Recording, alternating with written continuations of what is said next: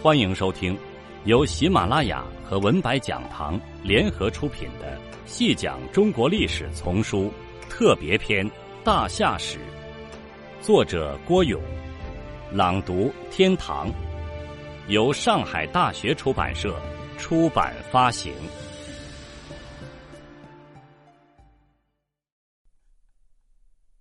第一百一十一集。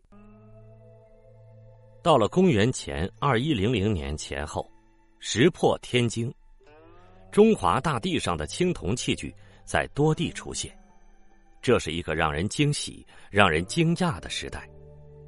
从青海、甘肃、陕西到河南、山西、河北、京津、内蒙古，以至于山东，以及大江南北一带，都发现有年代早于或相当于二里头文化的铜器。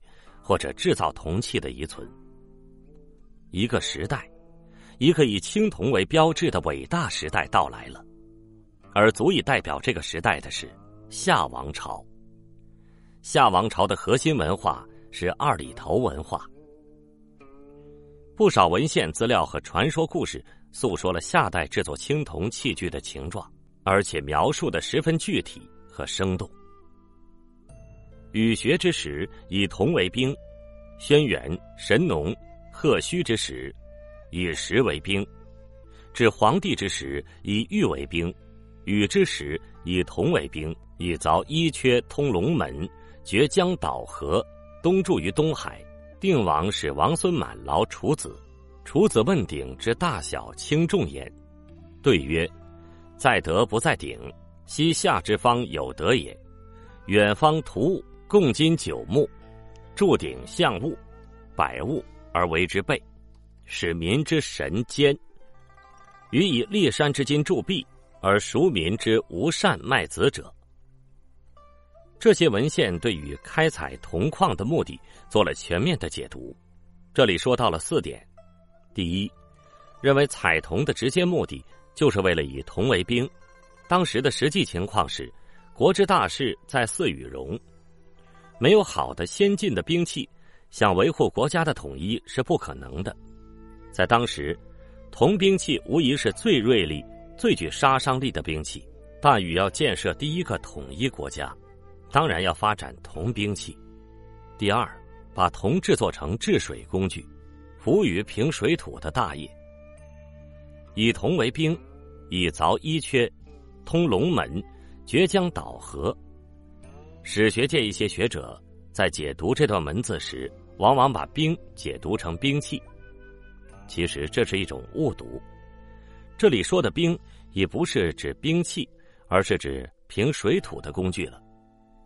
学界一直争论大禹治水时是否有铜工具的问题，笔者以为必然有，必须有。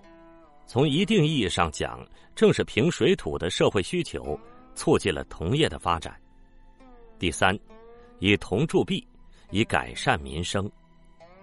上面引述的文献讲了一个故事，说禹看到一些百姓由于生活困难而卖子艰难度日的，就设法以金铸币，然后以币赎民。这当然是理想主义的，也未必真有其事。但禹时是否真有铜币，倒是值得存疑的。第四。以神物神器来启发教育民众，在当时那个时代，铜被视作神物，以铜铸成的鼎被视作神器，在神器上刻上图像，被视为神圣的招式。共金九木，用九州之金铸鼎，以象征九州一体，天下一统。铸鼎象物，百物而为之备。目的就是为了使民之神坚。传统文献上说的，除禹以立山之金铸币这一条不能得到证实外，其余的都在近百年的考古发掘中得到了很好的证明。据说，禹的儿子启在发展铜业上是完全继承了禹的路线的。昔者夏后开使飞廉折金于山川。使陶铸之于昆吾，九鼎继承迁于三国。夏后氏失之，殷人受之，殷人施之，周人受之。他曾命人在昆吾筑鼎，而且据说后来传至商周的那个鼎，倒不是禹筑的那个鼎，而是夏后启筑的那个鼎。相传昆吾是一个著名的产铜的地方，可它在哪里呢？现在是弄不清楚了。据查，在太行山，特别是中条山，都是有铜矿的。今天的临潼东南山中也有铜矿，而这些地区又都在夏王朝的控制范围内。不过，青铜是铜和锡的合金，而这些地区又都没有锡可开采。锡从哪里来？从一些考古资料看，很可能是从长江流域转运来的。《尚书禹贡》说到扬州时说：“贡金三品，其包括橘、釉、锡贡。”看，三种贡品中，就有一种是锡。有了扬州贡来的锡，就可拿到中原去合铸青铜了。青铜的制作本身就是两地或多地协作的产物，我们完全可以说，青铜时代已经是物流时代。不论是青铜制作过程中原材料的采集，还是技术力量的统筹，都需要物流。没有物流，就难有青铜的制作。可见下得住青铜还真不是一件简单的事呢。二里头遗址现今出土的铜器有容器。绝十三件，甲三件，合一件，鼎一件。兵器，钺一件，戈两件，刀三十六件，足十六枚。乐器，零五件。装饰品，兽面纹、饕餮纹铜饰三件，圆形板饰三件，炮一件。工具，锥五件，凿七件，奔八件，锯子、纺轮一件。渔具、鱼钩一件。二里头遗址所见青铜器，其种类繁多，制作精良，当然比起鼎盛时期的商代青铜器来要单薄粗糙些，但在其工艺上已逊色不了多少了。制作过程中范的出现，证明不少青铜器具已经可成批生产。现在发掘出来的可能是当时实际生产的铜品的极少一部分。处于宫廷遗址东南部的作坊，面积达近万平方米，每天生产的铜品数量之多，可想而知。二里头青铜器有比较复杂的形制和器种，采取了范铸法及嵌绿松石技艺。二里头制作和浇铸铜器基本上都是陶范，要经过制模、制形、合范三道工序。这在当时的世界上是最为先进的。这三道工序是：第一步，先是制模，用泥塑成要铸造的器形，花纹凹入部分用刀雕刻，凸起部分则用泥琢成，贴在模上。泥模完成后烘干，涂以油脂，用以制形。第二步是制形，在模外敷土。在敷上的土将干未干时，切成若干部分，取下修饰，并烧烤成为外范。同时，按照所制器形的要求制成内范。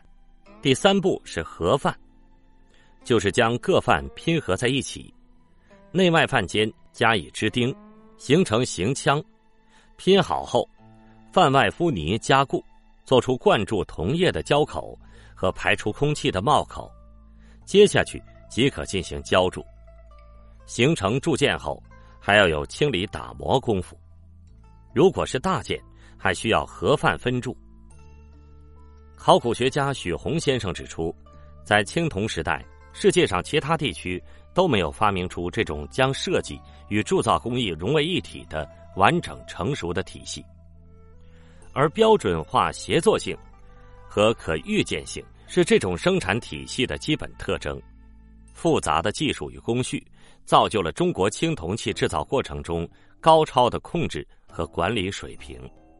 二里头遗址出土那么多铜器，可贵就可贵在不是从别的什么地方运送来的，而是当地铸造的。在二里头发现的青铜器制作工厂遗址那里，发掘出了有制作铜器用的陶范，有烧制铜器用的干锅，有铸造过程中残留下来的铜渣。可以想象，当年这里的铸铜工厂有多少工人在那里日夜不休的劳作。如果让时间倒流，可以还原出当时的劳作场面的话，一定是很有震撼力的。夏代青铜兵器的制作和运用是一件里程碑式的大事。在那个时代，战争不断，谁赢得了最先进的武器，谁就赢得了一大半的制胜权。所以，《越绝书》在谈到兵器发展史时说：“神农氏以石为兵，黄帝以玉为兵，禹以铜为兵，春秋五伯以铁为兵。”可见。夏王朝掌握的是最时尚、最先进的武器，天下共主的地位之所以牢不可破，铜武器的制作和实战中的运用是很重要的原因。有专家认为，二里头这座王城之所以没有城墙，与夏掌握着比敌手更先进的武器有关。下是青铜武器，对方是笨拙的木石武器。还用得着城墙来抵挡对方吗？这种说法不无道理。二里头发现的铜制武器有钺、戈、刀、卒等，可以说都是进攻性的武器。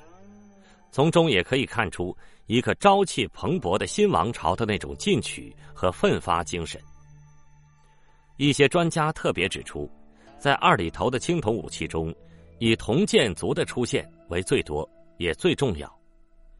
这里有两个要件：一，箭卒是一种远程的、先发制人的武器，可以射杀敌手于百步之外，这在当时是最具杀伤力的；二，夏敢于制造那么多铜箭族，说明他们的制铜业已经发达到了相当的程度。铜箭卒是一种高消耗品，开弓没有回头箭。放出去的铜箭卒就一次性的消耗掉了，把铜箭卒运用到战争实践中去，证明它的制铜业已经承受得了这样大的消耗了。二里头青铜器又一里程碑式的成就就是青铜容器的大量出现。现在已发掘出的铜容器有爵、甲、和鼎等。铜容器的制作工艺的难度。要比一般铜器的制作难得多，也比陶容器的制作难。